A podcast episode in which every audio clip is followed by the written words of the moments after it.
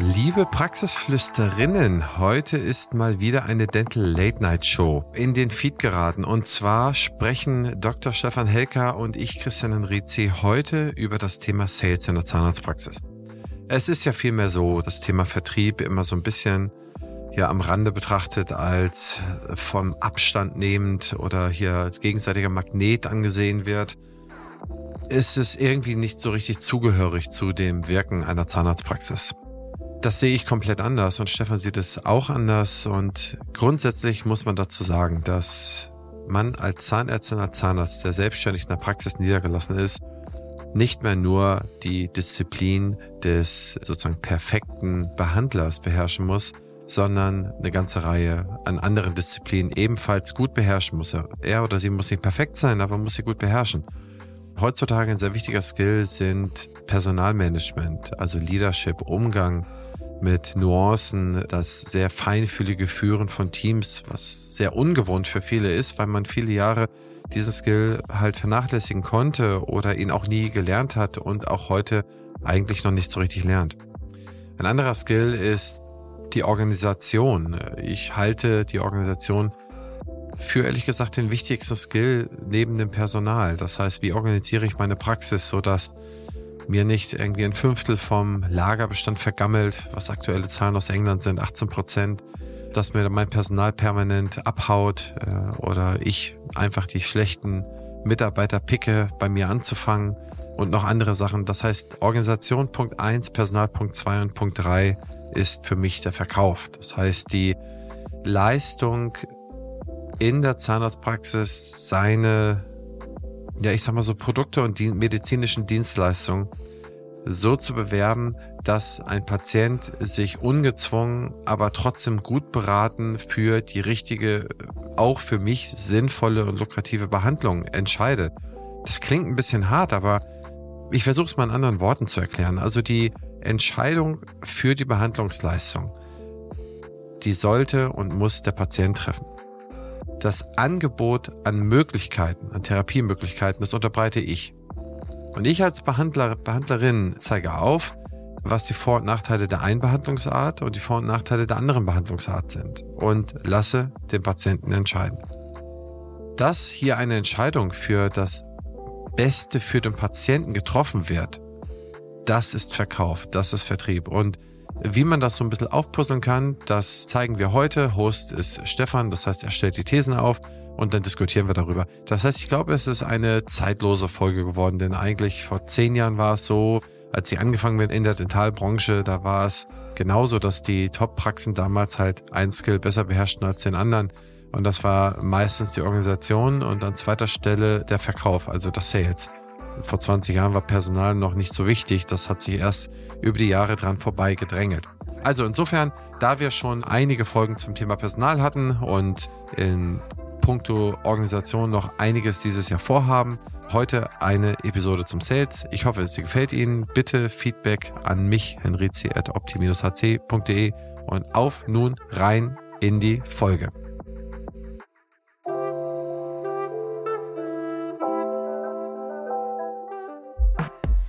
Ja, wir haben ein mega spannendes Thema. Und zwar, heute bin ich ja Host und wie ihr wisst, bin ich ja eine sehr marketinglastige Persönlichkeit. Aber Marketing, und du hattest es auch zusammengefasst in den Pre-Points, die wir, sag, sag ich mal, immer absprechen. Du hast, immer, du hast Marketing und Sales zusammengefasst. Und ich finde, es gehört getrennt. Also man kann das so ein bisschen so sehen, das ist natürlich verwandt, aber Marketing und Sales, also sprich Verkaufen, sind zwei getrennte Punkte. Und ich finde, das Thema Verkaufen in der Zahnarztpraxis, das war ganz viele Jahrzehnte ein komplettes Tabuthema. Und es wird jetzt aber so langsam klar, dass auch Zahnärzte, dass auch Ärzte, dass auch medizinische Berufe verkaufen müssen, weil wir eben durch den zweiten Gesundheitsmarkt eben auch diesen Markt haben, der natürlich, wenn Menschen etwas dazu bezahlen müssen für ihre Dienstleistung, dann gilt es eben auch, den Mehrwert dieser Dienstleistung zu kommunizieren. Und eigentlich ist das ja auch viel näher am echten Markt dran. Also wir, wir gehen immer weiter Richtung echten Markt, Richtung richtigen freien Markt, weil früher war es ja nicht so. Früher war es ja so 90, 95, vielleicht auch bei einigen Ärzten immer noch 100 Prozent der Leistung sind, ja, sag ich mal, Krankenkassenleistungen. Und da muss der Arzt eigentlich nur seine Tür aufmachen, muss schönes Interieur reinstellen und wenn der Patient dann mal da ist, dann nimmt er halt die Dienstleistung in Anspruch, weil er ja dafür versichert ist. Und ich glaube, dass wir in Zukunft immer weiter davon weggehen werden. Also, dass ein immer größerer Teil unserer Gesundheitsleistung Privatleistung wird. Und das bedeutet für jeden Arzt, der davon teilhaben möchte, dass er lernen muss, seine Dienstleistung besser zu kommunizieren oder das böse Wort verkaufen. Und da haben wir ein paar nette Hypothesen vorbereitet, warum wir das denken, was da wichtig wird. Und ja, wir können darüber dann sehr, sehr gerne diskutieren und die ganzen Punkte beleuchten. Ja, ich glaube, wenn man darüber spricht, worüber wir im ersten Gesundheitsmarkt, also das heißt dieses Defizit behandeln, wie wir irgendwie auch alle geschult worden sind. Es kommt jemand mit Schmerzen rein und ich beseitige die Schmerzen und I take care of you. Das heißt, man take care auf den Patienten und der Staat, die Gesellschaft take care darauf, dass ich als Arzt oder Ärztin bezahlt werde. Das vollzieht sich einem signifikanten Wandel und ich glaube, das ist jedem vollkommen klar dass das halt nicht mehr funktioniert. Und wie man damals halt sagte, ganz im Groben, das hatten wir auch schon mal zu packen, mit den Privatleistungen, die ich so reinhole, das heißt die Dinge, die ich dann sozusagen auch verkaufen kann, damit finanziere ich die Ausstattung und die Geräte, womit ich nachher auch meine nur in Anführungszeichen gesetzlich versicherten Patienten dann sozusagen behandeln kann. Diese Mischkalkulation aus privaten Leistungen und gesetzlichen Leistungen, das heißt aus dem ersten und aus dem zweiten Gesundheitsmarkt. Diese Mischung macht es erst möglich, dass ich dann alle vernünftig behandeln kann. Und was wir immer noch signifikant unterschätzen, und da sind wir uns komplett einig, ist, dass man im zweiten Gesundheitsmarkt ein klein wenig anders agieren muss als im ersten. Ich bin super gespannt auf deine erste These. Lass uns mal direkt reingehen und ja, los. Genau, also jede Zahnarztpraxis ist eigentlich auch ein ganz normales Wirtschaftsunternehmen. Und ich habe es ja gerade schon angedeutet, ich sehe das so ein bisschen wie so zwei Paralleluniversen. Also das heißt, wir haben einmal das Kassensystem, welches eigentlich so ein bisschen das Ganze vom normalen Markt entkoppelt. Und dann haben wir eben den zweiten Gesundheitsmarkt, das private, also sprich, wo der Patient etwas dazu bezahlen muss. Und natürlich, auf der anderen Seite ist eine Zahnarztpraxis keine karikative Einrichtung, sondern sie hat natürlich auch eine Gewinnerzielungsabsicht und meines Erachtens sogar auch Pflicht. Denn ein Wirtschaftsunternehmen ist kein Selbstzweck, sondern dieses Unternehmen hat mehrere Aufgaben. Einmal Kunden zufriedenstellen, also in dem Fall Patienten, Mitarbeiter zufriedenstellen und Stakeholder im Sinne Inhaber, wenn es eine GmbH ist, Anteilseigner, wenn es eine AG ist, gibt es ja in den, Zahn bei den Zahnarztpraxen nicht, dann eben die Aktionäre. Das heißt, wir haben immer mehrere Interessengruppen in so einem Wirtschaftsunternehmen, die irgendwie ausbalanciert werden müssen. Ja, häufig geht das Interesse der Stakeholder konträr zu den Mitarbeitern. Manchmal gibt es auch gewisse Sachen, die sich überlappen. Und da hat man dann wieder Überlappungen zu den Patienten und so weiter. Und im Endeffekt ist eine Zahnarztpraxis nichts anderes. Ja, es ist wie ein kleines Unternehmen oder es gibt mittlerweile auch sehr, sehr große Zahnarztpraxen mit Hunderten von Mitarbeitern oder auch Ketten mit vielen Filialen. Ja, dann wären wir so ein bisschen so beim, beim Franchise oder beim, beim DSO-System sozusagen. Und wir sehen immer mehr, dass die Strukturen, vor allem je größer und je professioneller gemanagt die Praxen werden, sich immer mehr denen von mittelständischen Unternehmen oder von professionell gemanagten Unternehmen angleichen. Ja, und wenn man jetzt mal davon ausgeht, dass prozentual immer weniger in diesem Parallelsystem stattfinden wird, weil erstens die Töpfe leer sind oder nicht voller werden, sag ich mal, die Patienten immer älter werden und vor allem die Möglichkeit, hochwertige Zahnmedizin oder Medizin im Allgemeinen zu betreiben, immer mehr wird. Das heißt, der Patient kann auch immer mehr abrufen. Ja? Er kann jetzt Aligner machen, er kann jetzt sich die Zähne auffüllen, er kann die Zähne mit Veneers überkronen lassen, er kann einen Zahn ersetzen lassen durch ein Implantat und nicht mehr nur durch eine Totalprothese wie vor 40 Jahren.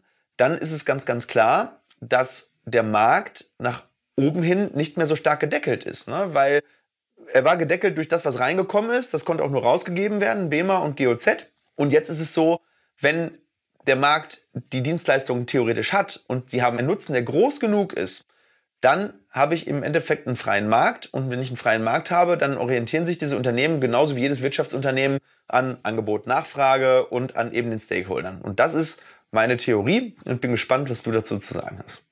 Also ich kann das alles nur unterschreiben und mit anderen Worten wieder plappern, weil ich komplett einer Meinung ist. Es ist ganz genauso. Lass mich da vielleicht noch zwei, drei Gedanken dazu schmeißen, über die man vielleicht mal nachdenken kann als Zahnärztin, als Zahnarzt. Also nehmen wir es doch mal ein Behandlungsspektrum von, sagen wir mal, die 30 am meisten gemachten Behandlungen im Durchschnitt einer normalen Zahnarztpraxis, also keine Spezialisten, ne? also keine Kieferorthopäden, keine, ne? und so weiter und so fort in Deutschland. Dann haben wir da so sechs, sieben, acht Behandlungen, wo man richtig Geld mit verdient. Wir haben so zehn, zwölf Behandlungen, die plus minus null so durchgehen. Ne? Aber die gerade so ihre Kosten tragen. Und wir haben nochmal zehn, zwölf Behandlungen, vielleicht acht, neun, zehn, je nach Praxis, wo ich jedes Mal, wo ich die im Terminbuch stehen habe, wo ich dann einen kleinen Verlust mitmache. Und diese Mischkalkulation, wenn man das alles zusammen in die Trommel schmeißt, dann kommt da ein sozusagen ein ja Unternehmensratio, eine Unternehmensrente kommt dann dabei raus und die ist auch in Ordnung. Und jetzt muss man mal es so begreifen, dass man diese sechs, sieben, acht Behandlungen als Zugkräfte dafür braucht, um den kompletten Wirtschaftsbetrieb, um den kompletten Zahnarztpraxenbetrieb aufrechtzuerhalten. Man braucht die. Und für diese besonderen Behandlungen, und das bringt das Besondere mit sich, gibt es eine gewisse, ich sag mal so, Wettbewerbssituation.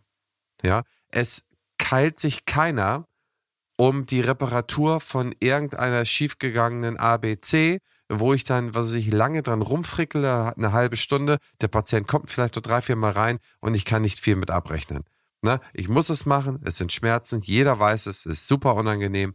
Darüber gibt es keinen Wettbewerb. Da kann jeder Zahnarzt so viel machen, wie er möchte und kann noch Nachtschichten einlegen und Wochenendschichten. Gibt es keinen Patienten- und Behandlungsmangel. Es gibt den Mangel und den Wettbewerb über diese lukrativen sozusagen Behandlungen. Und da muss man sich dem Wettbewerb so ein bisschen stellen. Da muss man sich positionieren, wie ein normales Wirtschaftsunternehmen, wie du es richtig hier in der These formuliert hast, weil ich das zwingend brauche, um meinen kompletten Betrieb sozusagen quer zu subventionieren. Es geht auch nicht, dass ich meine Zahnarztpraxis so aufstelle, dass ich sage, ich mache nur drei Behandlungen, die voll lukrativ sind. Funktioniert nicht, funktioniert meistens nicht.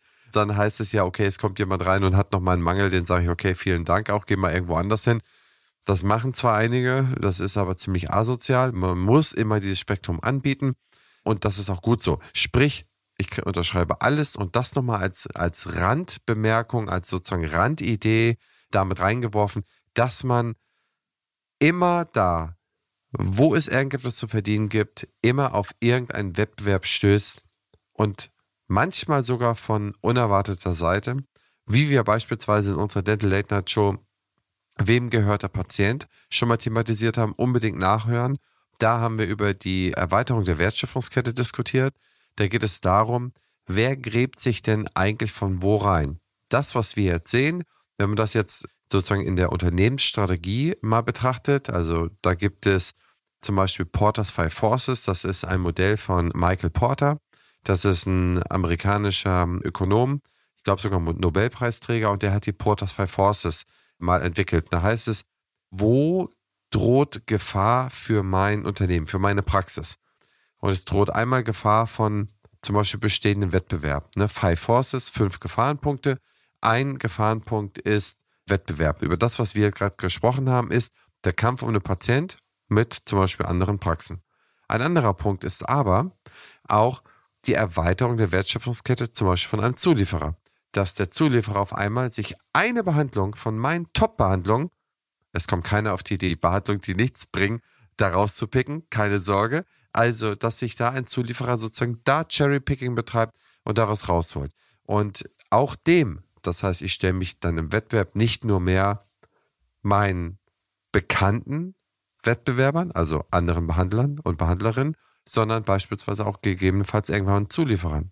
So, die anderen Sachen können wir irgendwann mal thematisieren. Ich will das nur mal so rauspicken, weswegen ich das voll unter, unterstreiche und denke, wir müssen uns in dieser Richtung aufstellen und uns entwickeln, um auch zukünftig dem Wettbewerb gefeit zu sein.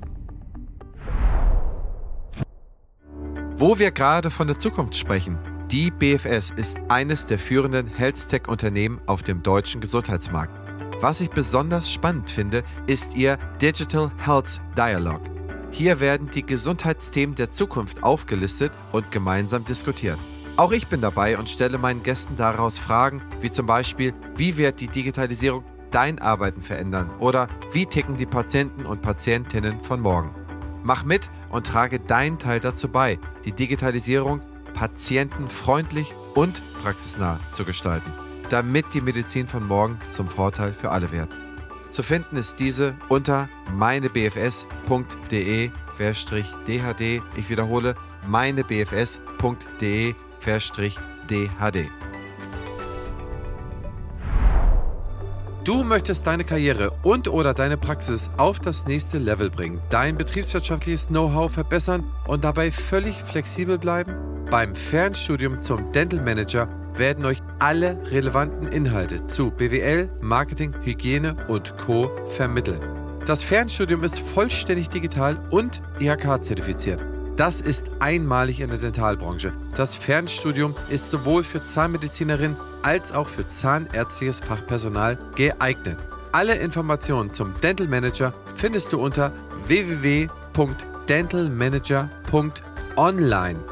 Den Link findest du wie immer in den Shownotes. Ein passendes Ergänzungsformat zum Praxisflüsterer ist Küste und Kiez mit meiner Co-Host Dr. Anne Heitz. Wir beantworten Fragen in 15 bis 20 Minuten und immer und stets Dienstag früh in eurem Podcast-Player. Ihr Charme, mein Gepolter. Ich glaube, das ist unterhaltsam. Hört doch einfach mal rein. Der Wettbewerb, der findet ja immer dann statt bei den Behandlungen, die meistens auch einen hohen Preis haben oder eine hohe Marge. Ja, aber das sind ja meistens die Behandlungen, die wirklich aufwendiger sind, wo du eine Spezialisierung brauchst, und die natürlich aber auch einen hohen Wert stiften. Ja, weil hoher Wert meistens hoher Preis ist. Manchmal ist es nicht ganz linear. Ja, wenn der, wenn der Wert ein bisschen niedriger ist, obwohl der Preis deutlich höher ist, das ist dann meistens dann äh, sozusagen overpriced. Ne? Und bei hohem Wert für gar keinen Preis, zum Beispiel, ich finde, ähm, die, die Kassenleistung, es gibt dort durchaus Sachen, die voll bezahlt werden, wo die Grundleistung schon einen ziemlich hohen Wert hat. Zum Beispiel die Aufbissschiene. Ja, die reicht für 80 Prozent der Menschen. Ne? Eine ganz normale Aufbissschiene, vollkommen in Ordnung. Eine Totalprothese hingegen ist eine absolute Katastrophe, ne? wenn ich die Möglichkeit habe, stattdessen Implantate zu bekommen. Das heißt, hier ist ein, ein unglaublicher Spread, ein unglaublicher Qualitäts- und Wertspread. Und deswegen sind die Menschen eben bereit, für eine Implantatbehandlung in sehr hoher Frequenz, sind ja über eine Million Implantate, die im Jahr gesetzt werden, viel, viel Geld zu bezahlen, weil der Wert unfassbar hoch ist und weil die zweitbeste Lösung deutlich schlechter ist. Bei einer Schiene ist es ein bisschen schwieriger, ne? da 1000 Euro irgendwie dem Patienten zu kommunizieren. Gibt ein paar Fälle, da macht es total Sinn, ja, aber da muss der Leidensdruck schon echt hoch sein. Da musst du schon hier eine Kiefergelenksarthrose und mit Schmerzen seit Jahren, dann sagst du, boah, mach mir diese Schiene, völlig egal, Hauptsache es hilft. Ne? Also dementsprechend gibt es verschiedene große Märkte. Ne? Der Implantatmarkt, sehr, sehr groß. Gerade Zähne bekommen, Aligner, Markt, sehr, sehr groß. Und dann gibt es so Nischenmärkte, Endomarkt, ne? ist, wächst, weil ich glaube, die Endo wird immer, immer besser in der Kommunikation, aber ist dagegen, weiß ich nicht, ein Zwanzigstel, ein Fünfzigstel, du weißt vielleicht besser. Ja? Also ich weiß nicht, wie viel, wie viel Geld für Endo-Zuzahlungen gezahlt wird und wie viel dagegen der Aligner oder der Implantatmarkt ist. Ne? Ist völlig anders. Und dementsprechend sind aber auch sehr viele Player und sehr viele Haie in diesem Implantatmarkt und in diesem Alignermarkt unterwegs. Ne? Sowohl eben, wie du gesagt hast, intern, also zwischen den Praxen, als auch dann außen, Wertschöpfungskette, kommen andere Fische, die gar nichts in den Teich eigentlich zu suchen haben oder was heißt zu suchen haben, aber die zumindest quer reinsteigen. Und dementsprechend müssen wir uns diesem Wettbewerb stellen. Und das Schöne ist, wir können das ja mit verschiedenen Dingen. Und da kommen wir, glaube ich, ganz gut zur zweiten Hypothese. Es gibt noch mehr grundlegende Bereiche. Aber wir haben jetzt mal so die, die Sachen, die sehr nah an der Wertschöpfungskette sind, genommen. Es gibt natürlich noch, noch ganz, es gibt theoretisch auch Product Development in, in, in Unternehmen. Das gibt es ja auch in der Zahnarztpraxis. Ne? Man kann ja auch ein Produkt in der Zahnarztpraxis entwickeln und sagen, wir haben jetzt ein ganz tolles Wartezimmerkonzept oder wir haben jetzt, weiß nicht, bei uns kriegt der Patient fünf Jahre Garantie und so, Product Development. Spielt in der Zahnarztpraxis aber eine untergeordnete Rolle, wäre bei einem Softwareprodukt eine riesen Abteilung.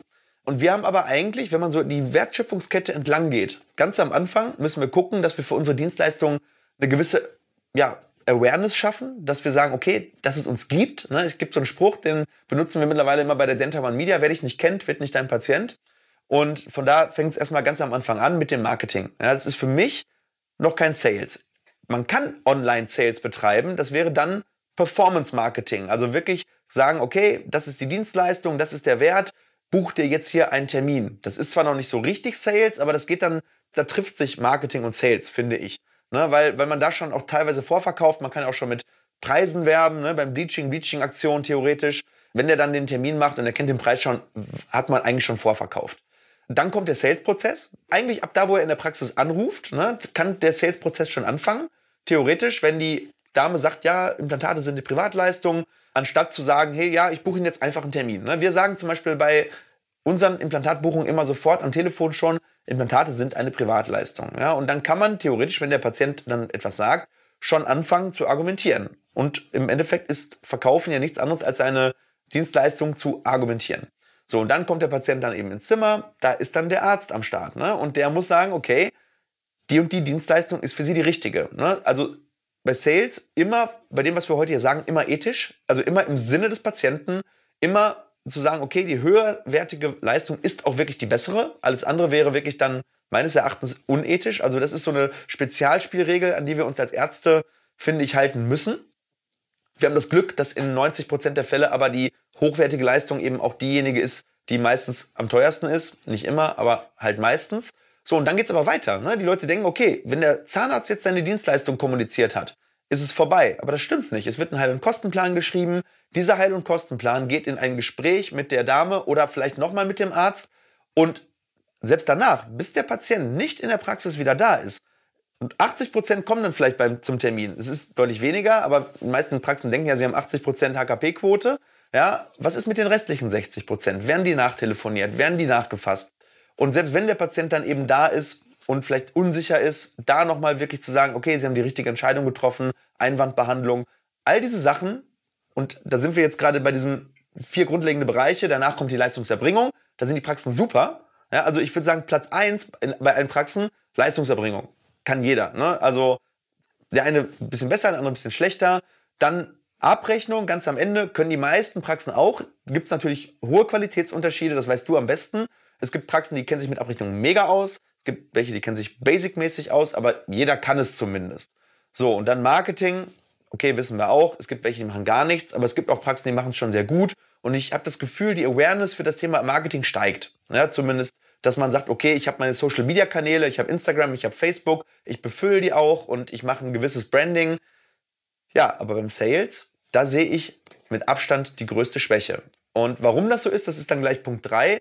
Aber das ist so meine Theorie. Von diesen vier Punkten haben die meisten Praxen beim Thema Sales, also wie kommuniziere ich meine Dienstleistung richtig und vor allem, wenn wir vom Inhaber weggehen, in größeren Praxen, also wenn wir über angestellte Zahnärzte sprechen und am allerschlimmsten etwas ältere angestellte Zahnärzte, die, die jetzt von der Uni kommen, sind da besser als die, die jetzt schon 20 Jahre im Beruf sind. Trotzdem sehe ich ein unfassbares Potenzial für Kommunikation und dementsprechend natürlich irgendwann auch mal für höherwertige Zahnmedizin, weil die Patienten sich dann dafür entscheiden, aufgrund der Kommunikation in der Praxis. Ja, da hast du auch absolut recht. Da nochmal äh, kurz den Rahmen zu fassen. Du hattest es ja schon eingangs ein bisschen erwähnt. Es gibt natürlich eine Reihe an, an grundlegenderen Bereichen, ja. Da kann man auch mal zum Beispiel die ganzen Prozesse mitnehmen und also der Kit sozusagen, der Kit auf den Kettengliedern, dass das überhaupt irgendwie funktioniert. Man kann ja eine Maschine mal laufen lassen, wo man die Kettenglieder mal da kein Fett drauf packt, dann brechen die nach ein paar Mal benutzen ab, dann sind die nicht, dann das funktioniert gar nicht. Das wird läuft heiß. Diese Schmiere fehlt hier auch. Aber ich glaube, wir müssen uns dahin bewegen, dass wir uns sehr, sehr gerne mit den Sachen beschäftigen, die wir gut können, weil es so einfach ist. Ne? Das heißt, ich kann Leistungserbringung, weil ich es gelernt habe. Ich habe viele Semester studiert, ich habe viele Semester poliert, ich habe an Modellen rumgeschliffen und, und so weiter. Ich kann das. Die Abrechnung, die kann ich auch irgendwie. Ne? Ich habe ja ein Verständnis, wie es funktioniert. Und das ist ähnlich wie unsere Folge bei der Gen Z. Jetzt kommen wir zu Sachen, wo ich von meiner Ausbildung her aber vielleicht eine Idee habe, weil ich auch Fernsehen gucke und äh, soziale Medien benutze, aber nicht so richtig das Funktionsverständnis von meinem Studium, von meinem Verlauf mitbekommen habe. Und ich fühle mich da unwohl. Das, was ich über die letzten ja, anderthalb Jahrzehnte festgestellt habe, ist, dass man ein Grundverständnis vielleicht irgendwo besitzt, aber dass man sich da unwohl fühlt. Das ist wie so ein fremder Tanzbereich. Ne? Das heißt, das ist nicht mein Tanzschritt, ich fühle mich da nicht wohl. Oder es ist eine andere Umgebung. Man ist irgendwo gestrandet in Mexico City. Man wollte eigentlich woanders hin, man spricht die Sprache nicht, alles sieht komisch aus, also für einen selber komisch und man fühlt sich da irgendwie lost. Und ich glaube, dass das dazu geführt hat, dass man sich da so unwohl fühlt, dass man sich nie so richtig intensiv, knietief damit beschäftigt hat. Und ich weiß, wir kommen nochmal zu den Thesen in einer nächsten These, um das mal ein bisschen aufzulösen.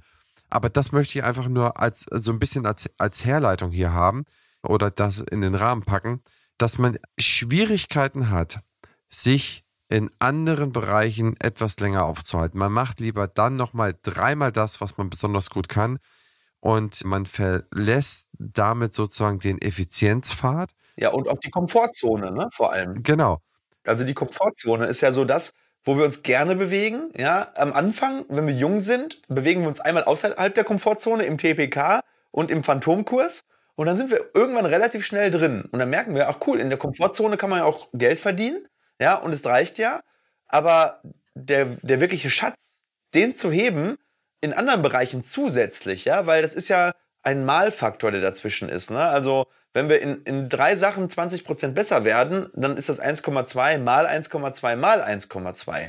Aber wenn man eben, wenn es einem gut geht, relativ, dann sagt man, hey, warum soll ich das denn machen? Weil mir geht es ja schon gut, ne, mit dem, was ich jetzt gerade mache. Es ist nur eben Trugschluss, weil wir in eine Zeit gehen, wo das eventuell dann irgendwann auch nicht mehr reicht. Man muss verstehen, dass absolute Exzellenz Top-Rendite, also auch eine Top-Zufriedenheit und die Top-Bezahlung von Mitarbeitern nur dann funktioniert, wenn ich aus diesem Bereich rausgehe. Und nehmen wir mal deine Rechnung. Du sagtest, jeder Bereich eine 1,2 mal 1,2 mal 1,2. Wenn ich in meinem Bereich richtig gut bin in der Leistungserbringung, dann bin ich vielleicht bei dem einen Punkt statt 1,2, 1,3 habe da einen unfassbaren Aufwand gehabt, von 1,2 auf 1,3 zu kommen. Und bei den anderen bin ich 0,70 mal 0,80 mal 1,3 mal 1,0. Das heißt, das ist der Unterschied zwischen 15% Rendite und 48% Rendite. Ne? Oder 15% Rendite und 40% Rendite, wo ich nochmal richtig gute Gehälter zahlen kann. Und wenn man diese Rechnung wirklich mal für sich bebildert und versteht, dann sollte man eigentlich, und da können wir eigentlich direkt rübergehen in die nächste These, denn wir müssen es ja ein bisschen auflösen, woran das irgendwo so ein bisschen auch liegt.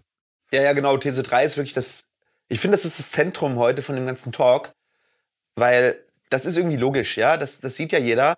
Und jeder hat so wahrscheinlich jetzt schon dieses Gefühl, ja, aber ich darf doch nicht verkaufen. Ich kann doch, ich kann doch jetzt nicht verkaufen. Ich bin Arzt der Grund dieser Verkaufsspreche ist natürlich einmal, weil wir nicht trainieren. Aber warum trainieren wir nicht? Weil wir denken, wir dürfen nicht trainieren. Ne? Trainieren ist ja nichts anderes als, okay, man kann Kurse gucken, man kann Bücher lesen, das ist auch Training. Ich würde sagen, dass von den letzten 50 Büchern, die ich gelesen habe, vielleicht 10 Fachbücher dabei waren und 40 Bücher über das Thema Management, Sales, Marketing, Führung und Effizienz.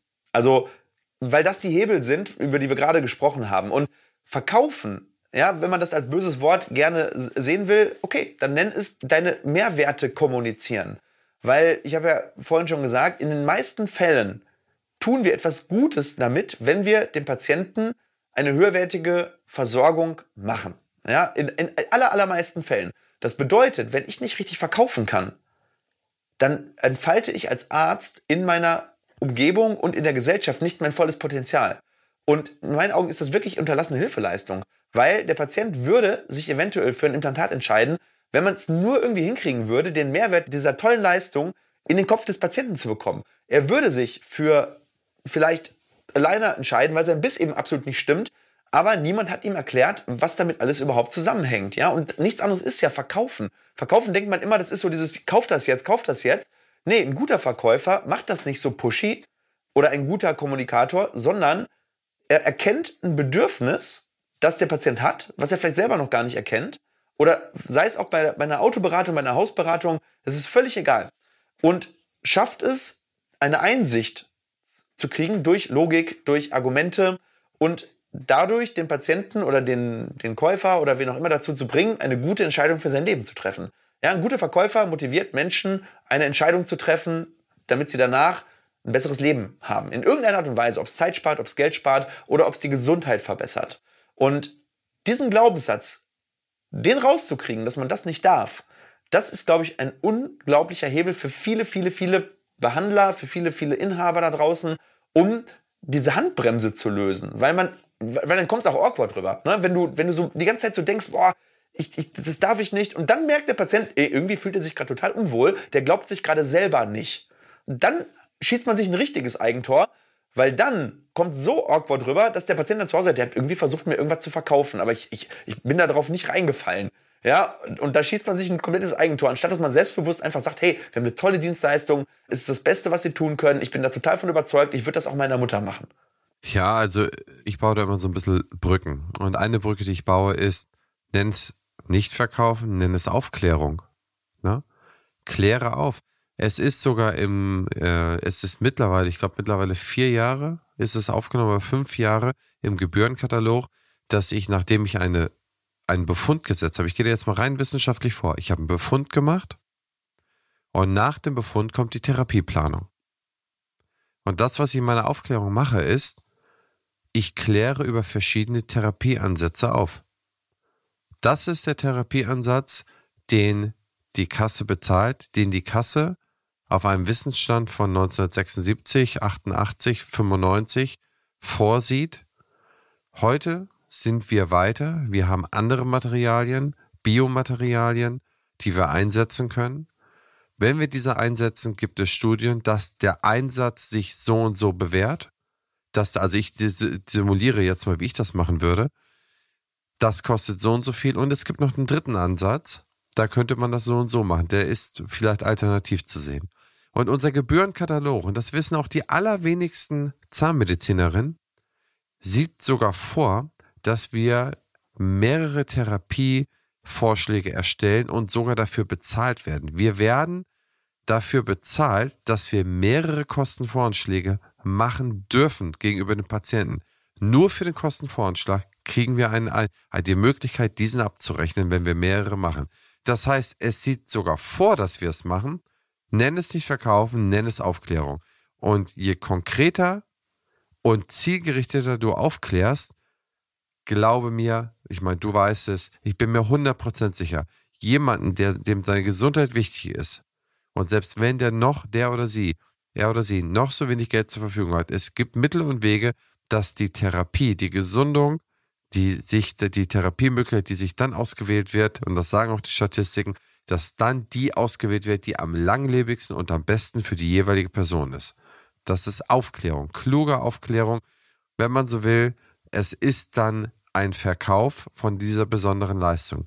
Aber für den Patienten übergriffig in den Tanzbereich reingreifen, sozusagen, zu entscheiden, dass der Patient es nicht zahlen sollte und ich mache einfach meine Leistung, das halte ich für einen fatalen Fehler und sogar für obszön meiner eigenen Ausbildung gegenüber. Warum werde ich übergriffig? Ich mache meine Befundung und gebe Therapievorschläge ab und lasse den Patienten nach dieser Aufklärung auswählen. Wo ist das Problem? Dass ich genauso vorgehe, rein wissenschaftlich, selbst das sieht der Gesetzgeber vor, dass ich das bezahlt bekomme. Where's the problem? Na, jetzt mal ganz blind und überheblich gesagt, das ist kein Problem. Und wenn sich jemand für was anderes entscheidet, dann sage ich, okay, das ist kein Problem, das hält, das hält vielleicht nicht so lange, dann kommst du vielleicht an sich ein weiteres Mal wieder, aber bei mir bist du trotzdem in guter Hand.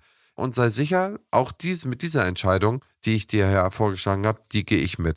Dann gibt es auch 10%, die sich dann so entscheiden. Es heißt ja nicht so, also man nennt sowas Conversion Rate. Es ist nicht so, wenn ich die Therapieplan 2 sozusagen für den Besten halte und der für mich der Beste ist, aber eigentlich in erster Hinsicht für den Patienten der Beste ist, dann heißt es ja nicht, dass 100% der Patienten, denen ich es erkläre, und das kann auch nicht meine Erwartungshaltung sein, sagen, das ist okay so. Und das ist nämlich der nächste psychologische Faktor, den ich immer wieder sehe.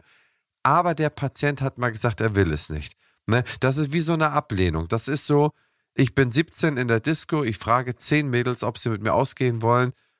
Eine davon sagt ab, neun sagen zu. Ich fühle mich enttäuscht, es hat ja einer abgesagt. Ne? Also die Conversion Rate hier, wenn die bei 60, 70 ist, das heißt, wenn die dann, natürlich haben die Leute, können sie entscheiden und einige ist es vielleicht doch nicht so wichtig. Die sind dann halt in der Statistik eher am unteren Ende und sagen, okay, mir ist es nicht so wichtig oder ich habe nicht das Geld oder ich habe andere Themen aktuell. Dann ist das so. Nimm's hin.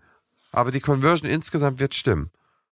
Genau da fängt aber jetzt das Verkaufen an. Viele sagen dann, okay, dann nicht. anstatt dass mal gefragt wird, warum? Dass mal einmal gefragt wird, warum ist der Plan jetzt nicht der richtige? Es kann Budget sein, es kann Angst sein, es kann, es können viele andere Gründe sein und von diesen 20 Gründen kann man vielleicht sieben auflösen. Ja? Und von den anderen 13 sind vielleicht nur vier temporär. Dass man sagt, ja, momentan geht's nicht. Ähm, und dann, dass man sagt, okay, wissen Sie was, wir machen jetzt erstmal, wir, machen jetzt nicht die mittlere Lösung mit Teleskopen, sondern Sie haben gesagt, Sie müssen jetzt, haben jetzt eine Hochzeit vor sich und danach wollen Sie es aber hochfertig machen. Dann machen wir jetzt erstmal eine Interims und danach machen wir die richtige Versorgung mit Implantaten, damit wir Ihre gesunden Zähne nicht abschleifen müssen. Also ich habe schon so viele abgelehnte Pläne irgendwann entweder später oder sogar dann sofort gemacht, weil ich den Grund ausräumen konnte. Ja, ich habe Angst. Ja, aber Sie wissen schon, dass wir Dämmerschlaf anbieten, oder? Nee, das wusste ich nicht. Wie Dämmerschlaf? Äh, ja, Sie, Sie müssen das nicht mitkriegen. Wir können Implantate setzen, Sie kriegen davon nichts mit. Ja, das ist ja krass. Ähm, okay. Und schon bist du dann wieder drin. Das heißt, Nein kann Nein sein, es muss aber kein Nein sein. Ein Nein kann auch ein, ich brauche mehr Informationen sein. Ich rede nicht von Hardselling, gar nicht, ne? überhaupt nicht. Es ist überhaupt nicht mein Stil. Das sollte man auch nicht tun. Also, da, also nur, dass man mal hier die Lanze bricht, das sollte man nicht tun. Aber du hast vollkommen recht. Wenn sich jemand entschieden hat, es ist absolut legitim, nachzufragen, was die Gründe sind und über die Gründe zu sprechen. Und wenn der Grund halt nicht in dem Bereich zu finden ist, die man lösen kann, zum Beispiel, wenn einer sagt, ich kann es erst in einem Jahr bezahlen, ich kriege mein Weihnachtsgeld erst dann und dann. Es gibt so viele Gründe, die absolut legitim sind. 100% richtig. Dann legt man sich das auf Wiedervorlage und, und super. Dann perfekte Prozesse in der Praxis, Wiedervorlage, sollen wir, sollen wir ein halbes Jahr, sollen wir es im halben Jahr nochmal machen? Die Lücke kann so bleiben erstmal. In dem halben Jahr passiert nichts. Vielleicht macht man Lückenhalterplatte. Gibt so viele Möglichkeiten, es trotzdem dann irgendwann noch zu einem tollen Ende zu bringen. Und ich sehe das jeden Tag. Ja, ich sehe aber auch jeden Tag, dass Patienten zu uns kommen und sagen, ja, der Behandler wollte nur diese eine Behandlung und, und sonst gar nichts oder der, der wollte mir dann eine herausnehmbare Prothese machen, das wollte ich dann aber nicht. Also man muss schon kommunizieren und auch manchmal mehr als einmal. Nach einem Erstgespräch auch nochmal ein Zweitgespräch machen und einfach nicht die, die Entscheidung für den Patienten treffen mit seiner Therapie. Und wenn der Patient eben ein Signal gibt, egal in welche Richtung, auf jeden Fall auch mal hinterfragen, wenn man sich sicher ist, dass es eben nur die zweit- oder drittbeste Therapie ist. Wenn die andere Therapie eine gute Alternative ist, okay, alles klar. Vollkommen in Ordnung und man, man muss ein bisschen Fingerspitzengefühl in der Kommunikation einfach entwickeln und sich vor allem die richtige Zeit nehmen. Ne? Bei uns ist es so, je nachdem, wie komplex eben die Anfrage ist, ist zwischen einer halben und einer Stunde für so ein Erstgespräch halt einfach auch reserviert, weil das brauchst du einfach für die Bedarfsermittlung und für die wertschätzende Kommunikation mit dem Patienten und um dem das Gefühl zu geben, dass er da wirklich auch beraten wird. Ne? In ganz vielen Praxen wird nicht beraten, da wird einfach drüber gebügelt. Und dann ist doch klar, dass der Patient dann sagt, nee, das will ich nicht, weil er einfach den Wert im Kopf gar nicht verstehen kann. Weil es braucht nun mal für einen Laien eine gewisse Zeit, bis er überhaupt so eine implantologische oder eine Aligner oder eine was auch immer Therapie verstehen kann. Also ich finde, das ist, das ist stiefmütterlich momentan noch. Ja, na klar. Wie machst du das denn bei dir in der Praxis? Klärst du selber auf? Klärt da eine deiner Kolleginnen oder Kollegen auf? Oder wie ist jetzt der konkrete Prozess? Du hast den Befund gemacht, ne? Ganz klar. Du hast festgestellt, es ist Punkt A. Und da gibt es Therapiemöglichkeiten 1, 2 und 3. Wer nimmt sich diese halbe oder Stunde Zeit, die Therapiemöglichkeiten zu erklären? Also es ist so, wenn es um das Medizinische geht, machen wir das als Ärzte. Das heißt, den medizinischen Part der Therapie. Wann wird was gemacht? Welche OPs kommen oder wenn es OPs sind? Wie sehen die Behandlungsschritte aus? Wie, wie viele Termine gibt es? Wie sieht das Endergebnis aus? Ne? Wir haben Mod Beratungsmodelle dann dafür. Und dann hat man ja meistens einen nachgelagerten Prozess, in dem die Kosten konkret ausgerechnet werden, zumindest bei den etwas komplizierteren Behandlungen. Und das trennen wir dann wiederum. Das heißt, diese Kostenberatung findet dann in der Abrechnung statt, beziehungsweise in einem speziellen Büro. Das wird dann vom Arzt getrennt. Und wenn es dann aber nochmal Nachfragen gibt, dann, wenn sie medizinischer Natur sind, dann geht es wieder zum Arzt. Wenn sie Kostennatur sind, dann geht es eben zu der Verwaltungskraft, die nichts anderes macht. So ist unser Prozess. Wie siehst du das bei den meisten Praxen? Wie wird es da meistens gemacht? Ja, also ich würde sagen, die meisten, also die allermeisten, ich würde sagen 90, 95 Prozent plus läuft die komplette Aufklärung über den Behandler. Auch die Kosten. In den allerwenigsten Fällen wird jemand empowered über die Kosten und Ja, und die konkreten administrativen Dinge. Ne? Es sind ja auch sehr viele Sachen dann zu tun, wenn du jetzt, was ich, zehn Behandlungsschritte machst und so weiter. Normalerweise ist erst dann der Übergang an die Rezeption oder an die nächste Kollegin, wenn es in die konkrete Terminplanung geht, ja. Das heißt, das wird dann delegiert. Und das ist eigentlich auch Usus, dass das delegiert wird. Ne? Und das, also das war schon so, als ich angefangen habe in der Branche vor knapp 20 Jahren. Ja, das heißt, das war quasi immer schon da. Nur dieser Bereich, der hat sich ja nicht unbedingt weiter vermehrt. Das heißt, bei dir ist er natürlich vermehrt. Du hast diesen Prozess mit der Terminfindung, da hast du jetzt noch die Kostenaufklärung raufgetan und noch ein paar andere Sachen, ne? Wir haben sogar eine Kraft, die nur Heil- und Kostenpläne nachfasst. Das ist nochmal von der Abrechnung losgelöst.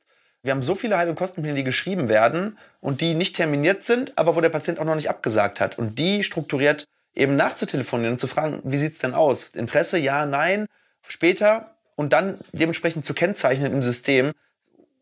Wirklich kann ich nur jedem empfehlen. Da, also das ist ein Riesenhebel. Ja, absolut. Ich meine, wenn man überlegt, wie viel Zeit man damit verbringt, Heil- und Kostenpläne aufzustellen. Es gibt eine Statistik, die sagt, dass ungefähr 32 oder 33 Prozent aller Heil- und Kostenpläne nur umgesetzt werden. Also der Kostenvoranschlag und Heil- und Kostenpläne zusammengefasst. Man muss das ein bisschen verwässernd betrachten, weil ja oft auch zwei Vorschläge abgegeben werden. Ne? Also Fair, Fair Play Ne? Es wird nicht nur einer abgegeben und wenn du zwei einem Patienten gibst, dann kann er nur einen umsetzen. Und je nachdem, wie schlecht man seine eigene Statistik führt, heißt es dann, ne, kann man selbst bei einer 100%-Quote nur bei 50% liegen, wenn man das jetzt mal übertrieben betrachtet. Also wir liegen bei 30%, genau. Wir, wir tracken es ja genau mit Rose und wir haben 2,0 HKPs pro Patient. Es werden aber nicht nur einer umgesetzt, sondern es werden, würde ich sagen, ungefähr 1,2 umgesetzt, weil viele bekommen eine Interims noch. Also sind wir bei einer Umsetzungsquote von knapp 50 Prozent. Das ist bei dem, was wir tun, wir sind ja sehr implantatlastig, das sind viele, viele, viele fünfstellige HKPs mit dabei und nicht nur Kassen-HKPs, die in der Regel auf jeden Fall umgesetzt werden, weil ja, eine neue Prothese, 28er, da denken die Leute nicht viel drüber nach, ist es eine sehr, sehr gute Quote. Ne? Aber ich gebe dir das Wort sofort zurück. Noch eine Sache, du hast schon mal Geld für den Patienten ausgegeben über dein Marketing. Das heißt, nicht nur die Kosten für das Erstellen des HKPs sind da, sondern noch viel mehr die Cost of Acquisition, dieses überhaupt dieses, dieses Leads, also sozusagen dieses Patienten, der bei dir in die Praxis gekommen ist, 40 Minuten Behandlerzeit wahrscheinlich, also 30, 40, vielleicht manchmal sogar 60, dann locker eine bis anderthalb Stunden in der Verwaltung, ein oder zwei Stunden im Marketing, egal ob per Agentur oder von uns und nochmal Budget in der Akquise. Das heißt, ich würde sagen, für so einen Heil- und Kostenplan der für Implantate gestellt wird, hat die Praxis mindestens 500 Euro ausgegeben, wenn nicht mehr. Wenn nicht mehr. Und den nicht nachzutelefonieren, ist schon Geld verbrennen. Und nochmal, ich glaube, die ganz klare Abgrenzung, bevor da viele, wieder viele E-Mails kommen und so weiter. Wenn der Patient dann auch im Nachfass, der hat das gute Recht, Nein zu sagen und wir haben auch den Anstand, ein Nein zu akzeptieren.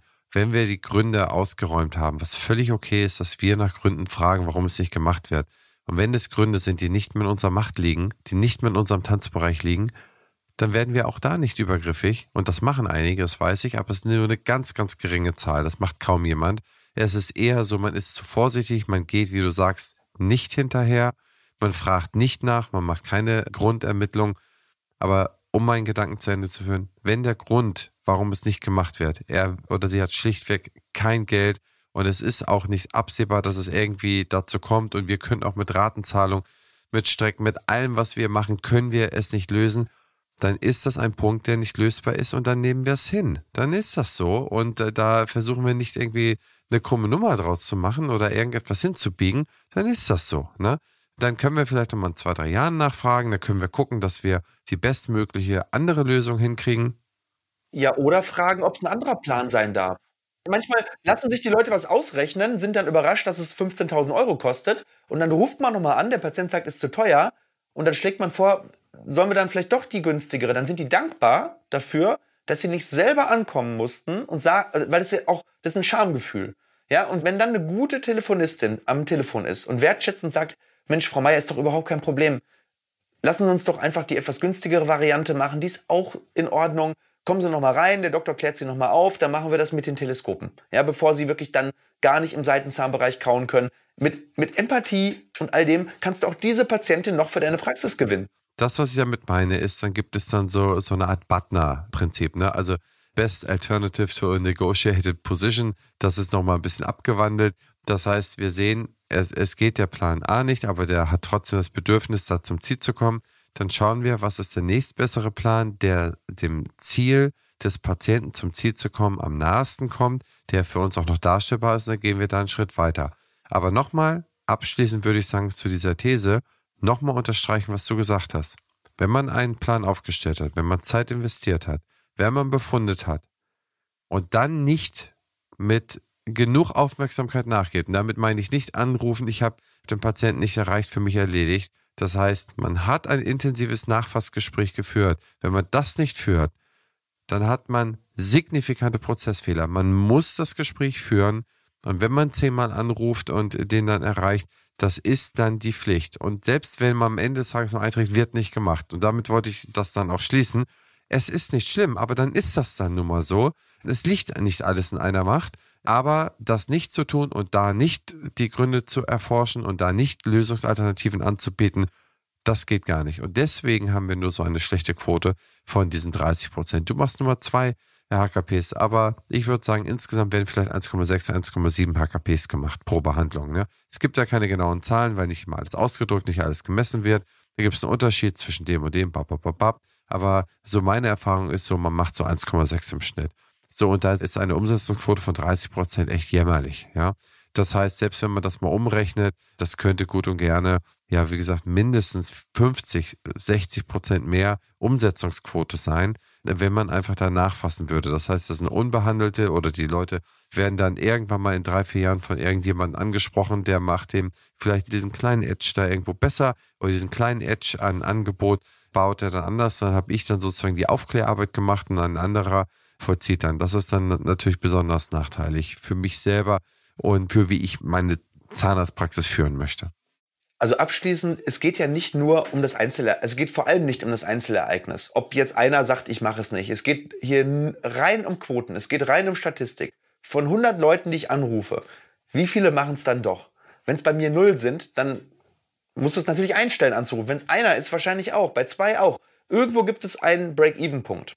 Und der ist nicht so hoch, ne? wenn man überlegt, dass ein HKP vielleicht 500 Euro gekostet hat. Aber was er wert ist, das ist ja das Entscheidende, ja. Was verdiene ich an einem heiligen Kostenplan? Was ist da mein, mein wenn, wenn wir das durchziehen? Ja, dann, dann liegt das bestimmt bei vielleicht 1000 Euro an, an Ertrag oder an Marge, die, der, die die Praxis daran hat.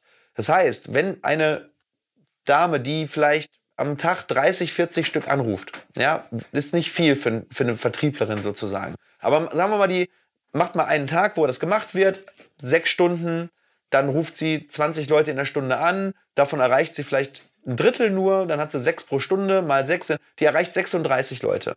Ja, dann muss man sich nur die Lohnkosten für einen Tag mal, mal anschauen. Der liegt dann vielleicht bei 150 bis 200 Euro und die muss dann ein Viertelplan, muss die quasi doch bekommen, der sonst verloren wäre. Dann hat sich schon gerechnet. Und da sieht man schon, wo die Quote liegen muss, dass es sich lohnt. Die liegt irgendwo bei 1, 2, 3 Prozent Maximum. Sie liegt aber in der Realität, was dann wirklich rauskommt, also zumindest bei uns, dann doch eher so bei doch nochmal 20, 30 Prozent, die es dann doch machen. Und das ist ein 10x-Hebel. Wer, wer den nicht zieht, der macht wirtschaftlich viel, viel, viel falsch. Absolut, absolut. Nächste These, lieber Stefan? Ja, Praxenärzte, die ihre Leistungen besser kommunizieren, schaffen ein stabiles sowie wertschätzendes Bewusstsein für Gesundheit und als Nebeneffekt ihren Praxiswert.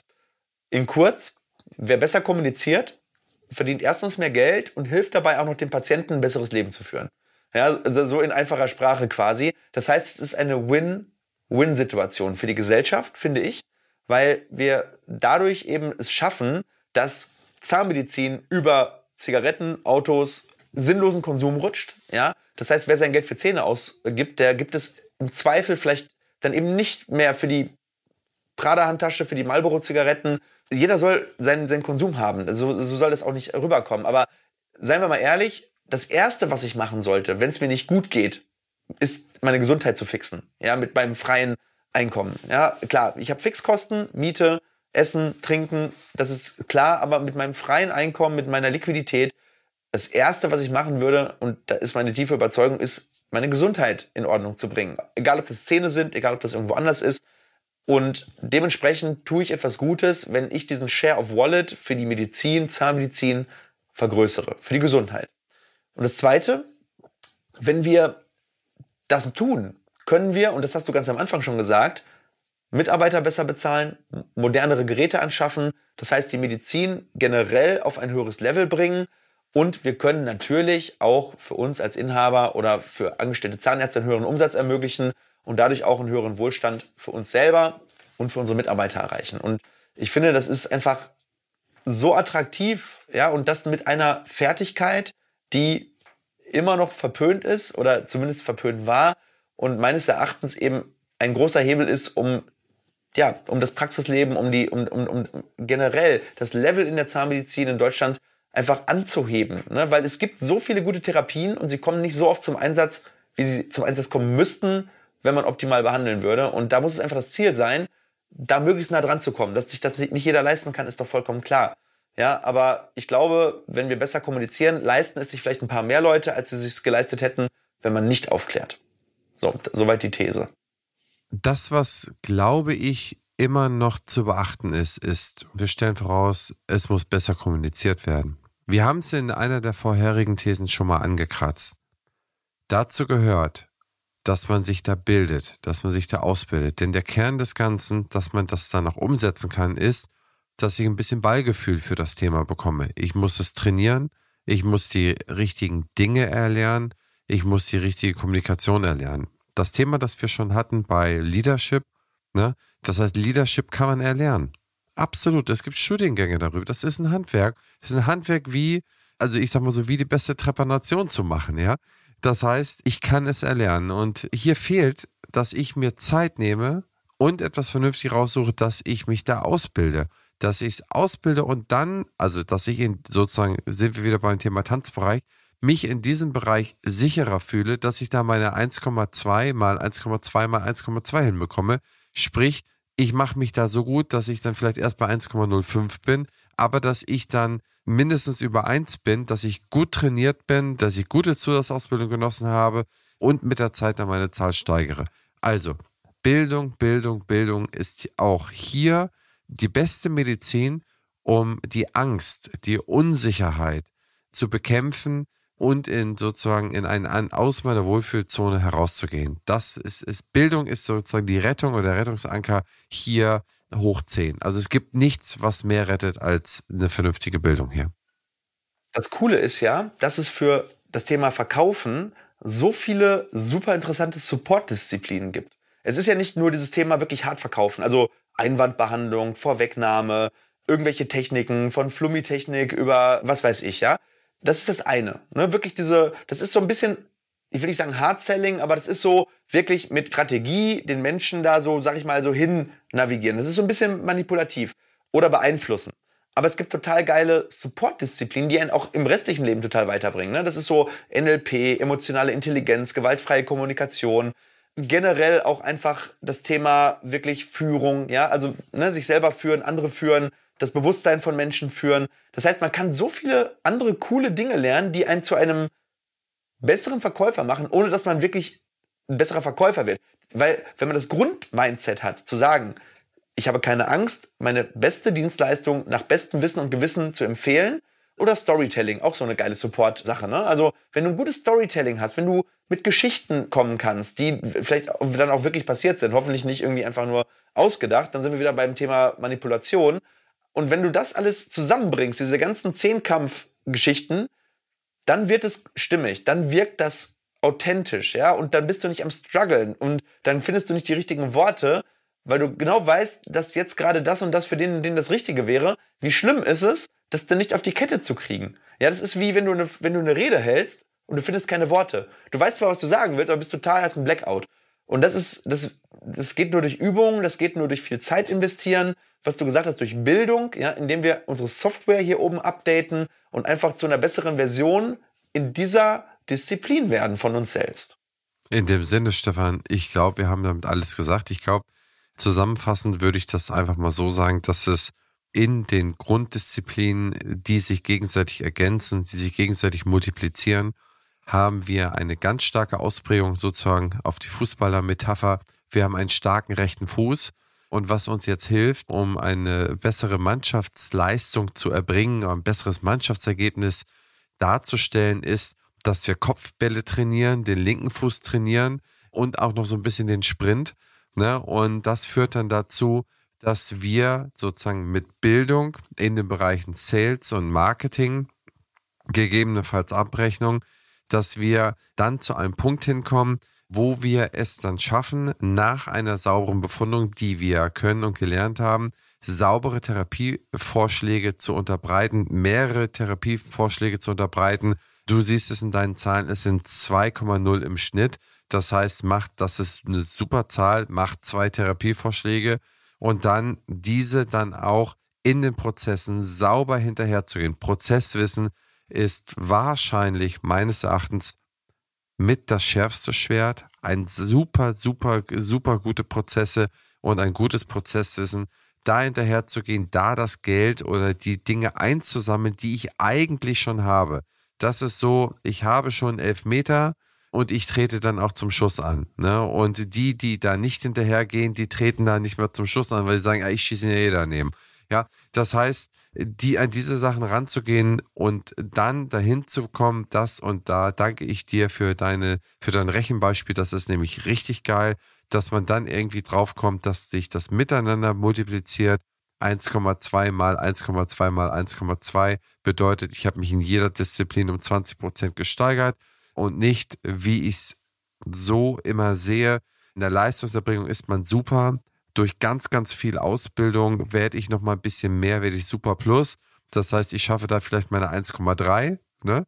aber in den anderen Disziplinen bleibe ich bei 0,9 oder 0,8. Das ist halt schwierig. Wichtig ist, dass das ganze Team mitgenommen wird. Ne? Also, dass nicht nur der Inhaber jetzt sagt, boah geil, ich muss jetzt ein besserer Verkäufer werden, das wird ein bisschen was bringen, aber nur in einem Zimmer gleichzeitig. Ne? Das heißt, das ganze Team muss besser werden. Das fängt bei der ZFA-Stuhlassistenz an, um die schon mal die Composite-Füllung, ne, sag ich mal, verkauft oder kommuniziert. Das ist bei den Prophylaxe-Damen. Das ist bei der Abrechnung. Das ist vorne am Empfang. Also nicht nur bei einer Person bleiben, weil am Ende des Tages, je größer die Praxis, umso unwichtiger ist der Inhaber im Gesamtkonstrukt und umso wichtiger werden alle anderen Mitarbeiter. Und ich sehe das halt oft, dass der Inhaber immer noch der, der beste Verkäufer ist, weil er, sag ich mal, vielleicht auch nochmal anders incentiviert ist. Aber ich glaube, wenn man das Team da so ein bisschen mitnimmt, das macht auch Spaß, ne? zu sagen, hey, ich habe dafür gesorgt, dass, dass es der Praxis besser geht und dass es vielleicht auch mir langfristig besser geht. Bei uns in der Praxis ist es so, wir beteiligen die Mitarbeiter am Erfolg der Praxis, was ich nur, finde ich, fair und gerecht finde. Und vielleicht ist das ja für den einen oder anderen auch mal ein Denkanstoß, das auch mal zu versuchen. Und ich glaube, Christian, wenn die Leute auch Tipps haben wollen. Ne? Ich glaube, sowohl du mit Opti als auch wir mit Denta One Media, ich glaube, wir können dem einen oder anderen da auch nochmal ein Stück weit Denkanstöße ähm, geben. Also einmal natürlich der Podcast generell, also sowohl meiner oder unserer als auch deiner, aber dann natürlich auch im Consulting, in der Beratung, gerade da, was ihr alles habt, Dental Manager und all das, da macht man das Team besser, ja, und, und hilft eben diese 1,2 nicht nur bei einer Person zu erreichen, sondern bei ganz, ganz vielen. Ja, und es ist ein Teamplay, ne? Also es ist ein Fußballspiel, ne? Es ist, äh, wenn du jetzt Ronaldo bist und bist im Sturm und ne, also du brauchst auch Pässe, ne? Ähm, und äh, so, da kannst du noch so gut sein, da bist du, wenn du lost bist da vorne, dann äh, überrennt dich jeder mittelklassige Gegner. Und ich sag dir immer, das, was du jetzt gerade gesagt hast, dass ihr euer Team daran beteiligt, das ist natürlich sehr klug. Mein alter Spruch ist immer, zeig mir das Ergebnis und ich sage dir die Incentives der Mitarbeiter. Da muss man drüber nachdenken. Genau das ist es. Ich kann am Ergebnis sehen, wie die Mitarbeiter incentiviert sind. Ja, das heißt, es ist einfach mal eine Checkliste, Einkaufsliste für die Praxisinhaber, Inhaberin. Nimm das Team bei der Ausbildung mit. Die Ausbildungsquoten sagen sehr deutlich, dass im Prinzip immer nur investiert wird, also zum großen Teil, über 80 Prozent wird investiert in die Ausbildung der Zahnärzte und Zahnärztinnen. Und dann wird auch nochmal hier in diesem Bereich zu einem unfassbaren Prozentsatz von in Richtung 90 Prozent in die Behandlung, das heißt in die Leistungserbringungsfertigkeiten investiert. Das heißt, es gibt hier eine ganz krasse objektive Unwucht, sowohl zu Lasten des Personals, sowohl zu Lasten der anderen Disziplinen. Also danke für den Shootout. Euch empfehle ich immer beim Marketing, ihr macht das super. Wir können vielleicht die Leute ganz gut ausbilden durch unsere Akademie, weil wir das seit vielen, vielen Jahren die Standortleiter, Praxismanager ausbilden. Aber unabhängig davon, ich glaube, wir geben so viel kostenfreies, gutes Wissen raus durch deinen Podcast, durch unseren, die erscheinen, also unser erscheint wöchentlich, euer auch, glaube ich, ne? Ja, wir haben so zwei bis drei Folgen pro Woche sogar. Kommt immer ein bisschen drauf an. Okay, das heißt, das sind sehr viele Sachen, die, wo man da schon Wissen konsumieren kann. Und ich glaube, das ist immer ein erster sehr kluger und weiser Schritt. In dem Sinne, Stefan, wir haben die Stunde voll. Wir wollten wie immer 45 Minuten. Wir haben Inlandsflug durch. Alles klar. Macht's gut, liebe Grüße und bis zum nächsten Mal. Insofern, liebe Leute, lieber Stefan, lieber Alex, liebes Team im Hintergrund, vielen Dank an die Produzenten, vielen Dank an die Audioproducer, vielen Dank an alle, die uns zugeschaut hat, liebes Publikum. Ich hoffe, es hat euch gefallen. Wenn es euch gefallen hat, hinterlasst uns doch ein paar nette Bewertungen, reicht uns Fragen ein, das freut uns sehr, welche Themen wir im B2B Zahnarztbereich denn mal tiefer legen wollen. Denn wir wollen mit diesem Format unsere Zahnärzte und Zahnärzte erreichen, aufklären, helfen, einfach sozusagen einen noch besseren Job im Alltag zu machen und damit auch glücklicher und zufriedener zu werden. Und dir, Stefan, ich freue mich sehr auf unseren nächsten Talk und auf unser nächstes Zusammentreffen. Bis zum nächsten.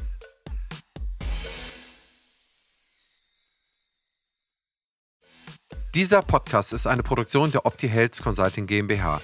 Inhalt und Redaktion unterliegen der Verantwortung von Opti.